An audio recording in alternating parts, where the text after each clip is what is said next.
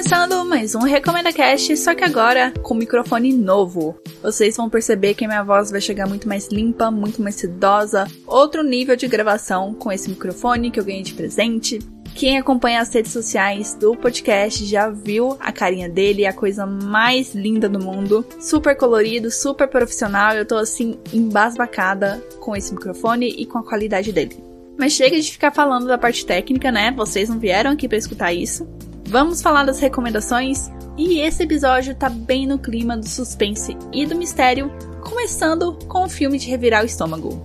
Swallow, que em português ficou como devorar, veio para incomodar, te deixar possesso e te impressionar com tudo o que a personagem consegue engolir materialmente e psicologicamente falando. E claro que eu não posso perder a piada que já tá pronta, né? Depois dessa situação difícil de engolir, eu vou recomendar o livro O Jardim de Bronze. Ele é um sucesso argentino que conta a história de um pai que busca a filha que desapareceu no metrô de Buenos Aires. O livro foi adaptado como série em 2017 pela HBO e já conta com duas temporadas assim, bem elogiadas. Hoje aqui eu vou falar só do livro. Eu ainda não assisti a série, em algum episódio futuro eu falo sobre a série. Mas antes de começar essas deliciosas recomendações, tem os meus recados. Siga o RecomendaCast tanto no Twitter como no Instagram para você receber recomendações extras e ficar por dentro do que tem de interessante sendo lançado, né? Fora assim do mainstream, do popularzão, o que tá ali no cantinho sem chamar tanta atenção, mas que parece interessante, fica de olho nas redes sociais, porque eu tô ali pra te mostrar esses conteúdos. Para entrar em contato comigo, é só mandar e-mail para contato@recomendacast.com.br ou deixar um comentário nas redes sociais que eu respondo. Para escutar esse e os outros episódios, eles estão disponíveis no Spotify, iTunes, Google Podcast, Mixcloud, Cashbox, Deezer e no site do Recomenda Cast. Falando no Tito Cujo, se você acessar o site, além de escutar os episódios, você faz o download deles e assina o feed. E finalmente vamos começar as recomendações.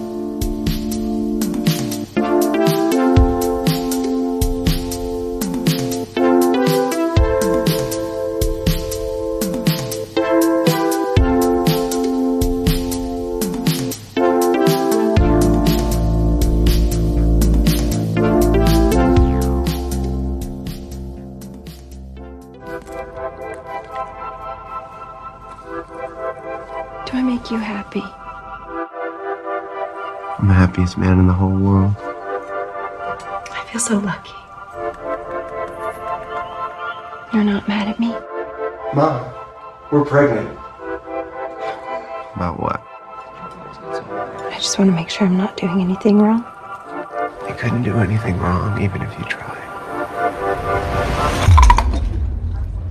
Swallow, que em português significa devorar, é um suspense psicológico dramático lançado em 2019. Dirigido por Carlo Mirabella Davis e protagonizado pela Hayley Bennett, que, para quem se lembra de letra e música daquele filme da Drew Barrymore e do Hugh Grant, ela a Hayley fazia aquela cantora pop adolescente, onde os dois protagonistas vão escrever uma música para ela. Então, essa é a Hayley Bennett e, se eu não me engano, era o papel mais relevante dela antes desse filme, que tem uma premissa simples e esquisita. Hunter, a personagem da Hayley, é uma dona de casa casada com um cara bonitão e rico e tá levando a vida que muita gente pediu a Deus. Ela não precisa trabalhar, ela tem uma casona assim no topo da colina e tem dinheiro para gastar. Mas tudo isso não engana o vazio que é a sua vida naquelas conjunturas. Essa mesma vida que fica mais agitada quando ela descobre que está grávida e, juntamente com as boas novas, vem o desejo de engolir diferentes objetos. No início, passa até pela cabeça imaginar essa situação como um desses estranhos desejos de grávida, né? Quando você tá lá assistindo a Hunter engolindo objetos, entre aspas, inofensivos, como uma bolinha de gude, por exemplo. Mas essa loucura torna-se uma compulsão quando a Hunter toma gosto pela ação e começa a se desafiar a engolir objetos maiores e mais perigosos, tipo uma taxinha, uma pilha ou um alfinete de fralda. What's wrong with you? Pondo a sua vida e a do bebê em risco, Hunter faz seu marido e os sogros questionarem seu real estado mental e se ela tem realmente condições de cuidar de si e do filho que está para nascer.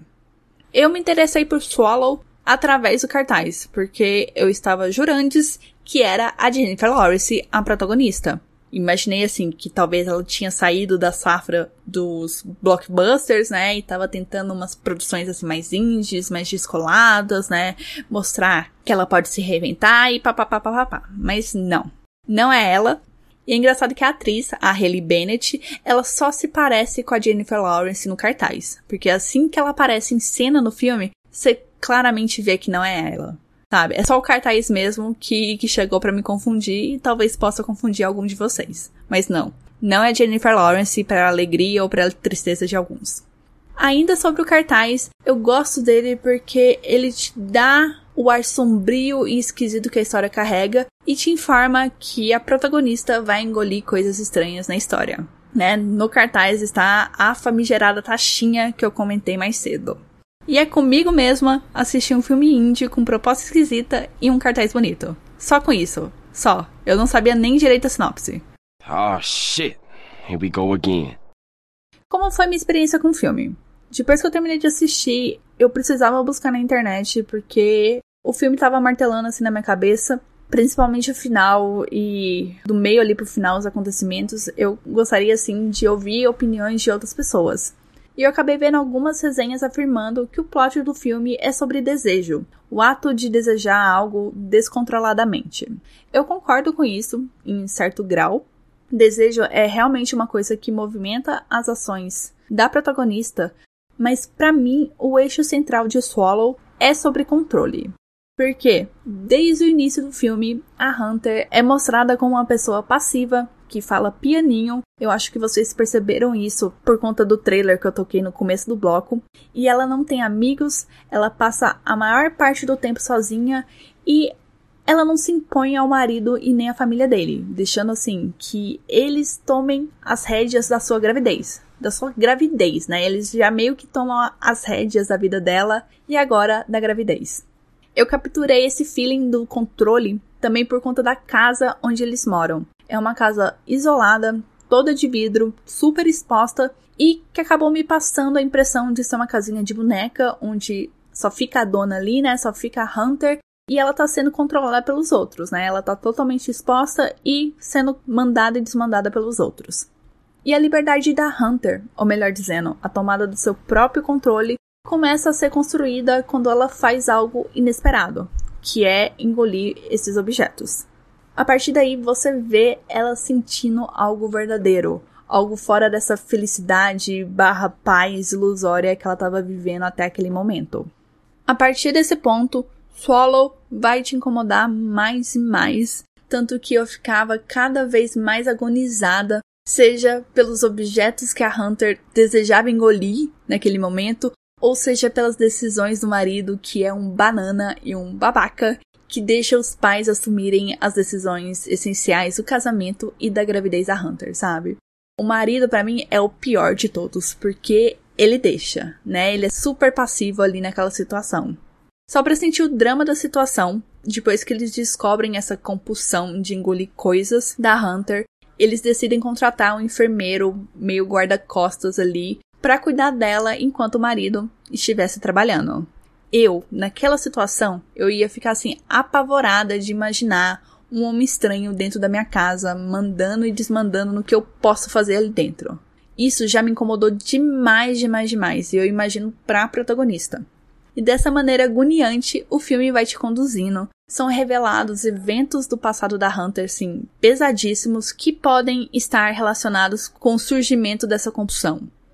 Já encaminhando para o final, o desconforto e o desespero vão aumentando. Atitudes são tomadas que podem acabar numa merda gigante e é nessa maneira, nessa aflição, nesse vamos ver o que vai acontecer, que o filme chega no final.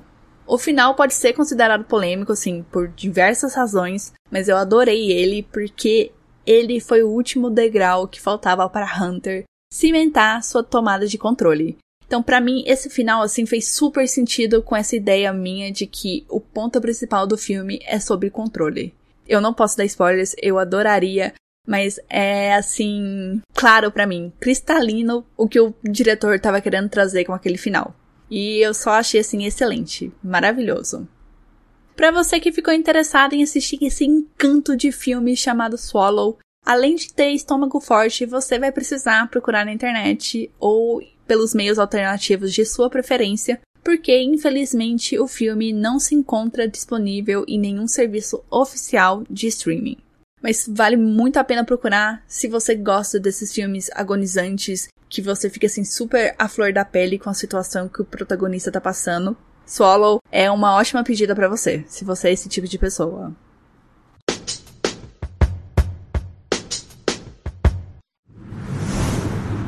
Todos los crímenes dejan rastros. Una violación, un robo, un asesinato, mueve la realidad. Chao, mi amor. Perdón, señor. Las cosas están puestas de una manera armónica y equilibrada. Hola, soy Ceci, déjame tu mensaje. Hola, soy Ceci, déjame tu mensaje. Cuando aparece el crimen, ¡pum! Se desarma y hay una alteración. Se preparem porque eu tô aqui para entregar uma recomendação foda, incrível. Coloque estrelinha na frente desse nome, O Jardim de Bronze, porque o história foda. Fãs de romance policial, por favor, se aproximem, se aconcheguem, porque esse livro vocês merecem conhecer. Se você também é fã de romance policial, mas gosta de assistir série, por favor, continue aqui também comigo, porque Jardim de Bronze tem adaptação na HBO e tá disponível na HBO Go. Mas eu tô assim, muito frenética, muito a Lucy Crazy. Tô colocando o carro na frente dos bois. Vamos começar do início, né, gente? O meu primeiro contato com essa história foi através da série, mas foi isso. Eu só sabia que ela existia e que era argentina. Nem sabia que era baseada em livro. Então imagina a surpresa quando, em novembro do ano passado, chegou pela tag literária o livro O Jardim de Bronze. Ah, ah, sensation, honey. Sim, ele é um lançamento da tag literária e por conta disso, ele ainda não teve um lançamento oficial aqui no Brasil, mas provavelmente dentro de alguns meses deve sair pela editora Globo. Mas é claro, né, que você já encontra a versão digital na internet. Escrito por Gustavo Malajovic, a história acompanha a jornada queda livre aos trancos e barrancos do arquiteto argentino Fabian Danúbio para encontrar sua filha desaparecida. Em 1996, Moira, uma menina de 4 anos, desaparece junto com a babá em uma estação de metrô em Buenos Aires. O evento abala Fabian e a sua esposa Lila, que, além de perderem a filha, precisam lidar com suas intimidades sendo expostas após o caso ganhar interesse nacional. Mas com o passar do tempo, o caso esfria devido à incompetência, sim, incompetência da polícia em achar novas pistas esse emperro nas investigações gera consequências assim gravíssimas que eu não posso entrar em muitos detalhes porque é spoiler, mas eu já posso te falar que é Lady Murphy. É um baita exemplo de Lady Murphy porque quando você acha que não dá para piorar, piora e do jeito mais cruel possível. E por conta de tudo isso, o Fabian decide tomar as rédeas e investigar por si só o paradeiro da filha já que a polícia não sai do lugar e ela mostra uma certa disposição em proteger os seus. Só isso que eu posso falar. O livro foi uma baita surpresa porque, como eu já disse, eu conheci a série, eu não cheguei a assistir, mas ela estava ali no meu banco de séries fazia anos. Anos, não, mentira, a série é de 2017, como que faz anos? Mas sim, anos, agora que eu me toquei que é 2021, né? Então, quando eu descobri que ela era adaptada de um livro e que agora eu tinha o original nas mãos, me pareceu algo assim super promissor. Por quê? Quem já acompanha o podcast há um tempo sabe como eu sou alucinada por histórias de mistério e investigação. E acabou que o Jardim de Bronze trouxe um frescor para minha literatura de romance policial, porque ela é basicamente baseada nas obras da Agatha Christie. Eu acho muito difícil sair desse nicho e vez ou outra eu arrisco e dessa vez, nossa, caiu no meu colo esse livro. Então foi maravilhoso. Falando agora da minha experiência de leitura. O começo do livro é inesperado. Ele te joga dentro do diário de um jovem que tá contando ali naturalmente como ele assassinou o pai. Isso já me assustou logo de cara, porque é um crime puramente passional. E além disso, você não sabe na dica daquele personagem. E é muito estranho porque esse prólogo se passa no final da década de 80 e não se passa em Buenos Aires, se passa num lugar ribeirinho, bem isolado à primeira vista, né, pelo que eu entendi. E você fica assim, tá, quem é essa pessoa e como que ela se conecta à história? What? Os capítulos seguintes já se passam em 1996 e nós conhecemos a rotina estagnante do Fabian, que tá preso num emprego assim, decrépito e sem futuro, que precisa sustentar a casa, já que a esposa Lila parou de trabalhar depois que deu à luz a filha do casal, a Moira. Além disso, o casamento tá no impasse, eles não sabem se eles continuam, se eles se separam, e fica nisso porque, de um lado, eles têm a obrigação com a filha, né, de manter a família, só que do outro, o casal tá se afastando cada dia mais. Principalmente porque a Lila, ela tá sofrendo de depressão e ela tá se fechando e não deixando nem o Fabian nem a Moira se aproximarem dela. E aí tem o desaparecimento. E os momentos pós-desaparecimento são angustiantes, porque o que estava antes ruim agora está muito pior. É doloroso acompanhar o destino do Fabian, como ele está envolto assim em momentos de cortar o coração. Muito por conta dele ser o catalisador das dores naquele momento da família, né? Porque a Lila, ela meio que desistiu depois do desaparecimento, ela entrou num mundo paralelo, ela não consegue assimilar as coisas então sobrou pro Fabian carregar essa realidade e lidar com o que vem pela frente. E o que vem pela frente é a corrupção na polícia e no sistema jurídico, onde essas duas ferramentas usam do caso para fazer cortina de fumaça para funcionários do alto escalão. E você, leitor, assim como eu, fica numa aflição também, porque não é nada fácil acompanhar a impotência de um pai diante do desaparecimento dessa filha. E esse abismo que se cria após o sumiço da Moira é muito mérito do autor que não deixa a peteca cair. Porque à primeira vista parece que não vai acontecer coisas grandes, já que o caso tá emperrado, né? Não tem pistas novas nem nada disso. Mas o autor sabe te conduzir e você tá ali absorvendo o sofrimento daquele pai e tá viciando não quer largar por mais pesada que seja a situação e o marasmo que tá ali, você não quer largar. E como deu pra perceber, eu achei a narrativa assim viciante, eu não queria desgrudar do livro. Eu geralmente pego para ler no finalzinho da noite, quando eu tô assim, prestes a dormir, porque dependendo do livro, ele já me ajuda a ficar com sono, né? Só que aqui não. Eu não queria desgrudar. Eu ficava lendo até meia-noite, uma hora da manhã, eu tinha que me controlar pedir assim: vamos parar que você precisa dormir, para eu poder largar o livro. E assim eu fui. Eu fui mergulhando, mergulhando cada vez nessa história. Por mais que aparentemente não tá acontecendo tanta coisa assim, a trama sabe balancear os paranauês da investigação e os dramas pessoais que o Fabian e a família estão passando. Há alguns momentos que tem uma indução na inércia, mas é tudo proposital. Ela não chegou a me desgastar ou desanimar a leitura, eu continuava grudada no livro. Eu só senti que essa escolha narrativa de focar mais nos dramas do Fabian do que na própria investigação a princípio é para trazer uma maior realidade aos acontecimentos. Durante uma leitura me veio assim muito claramente o caso da menina Madeleine, que desapareceu lá em Portugal há uns bons anos atrás. E eu acabei fazendo os paralelos desse caso com a minha leitura. E é muito isso, né? Aquele começo angustiante tudo, e a angústia permanece enquanto você não tem respostas. É bem realidade, é bem vida real, e o autor acertou em cheio em fazer isso.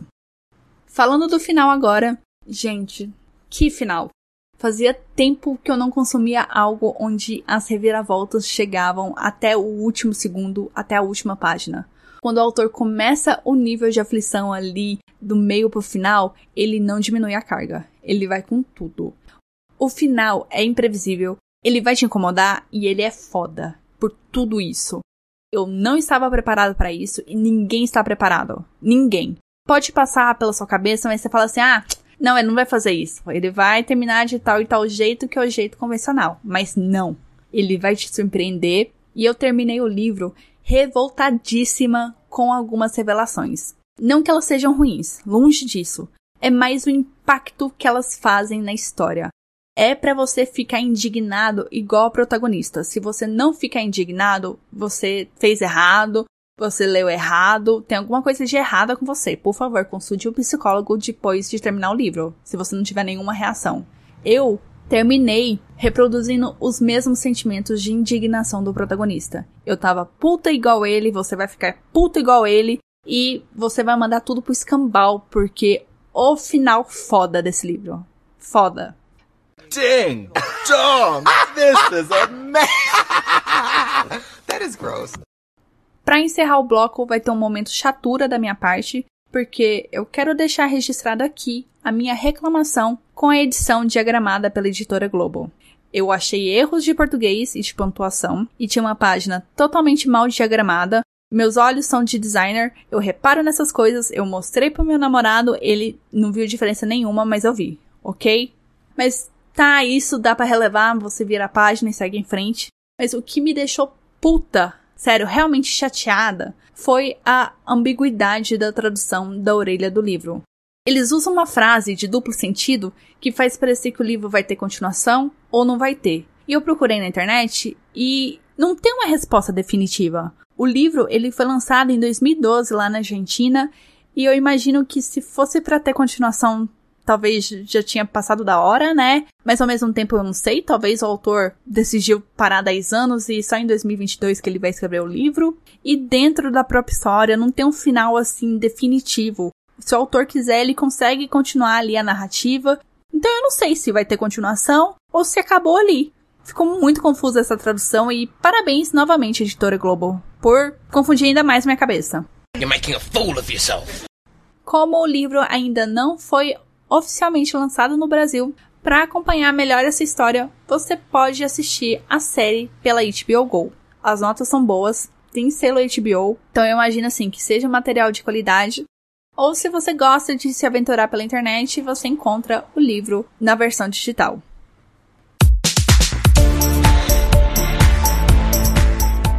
Próximo episódio é daqui duas semanas, onde eu vou recomendar quatro mangás com temáticas super diferentes super improváveis, mas que valem a pena ler e acompanhar. Nas minhas recomendações vão ter a batalha entre monstros gigantes e humanidade, tem outro mangá onde a rixa é entre deuses e pessoas famosas, tem outro que é um thriller sobrenatural sobre crianças e sombras, e o último é uma doce história de um idoso e seu gatinho de estimação. Tá vendo? Tem para todos os gostos, todos os gêneros, e eu aguardo vocês no dia 24. É isso, eu espero que vocês tenham aproveitado essas recomendações até daqui duas semanas. Um beijo, fiquem bem, se cuidem e bye bye!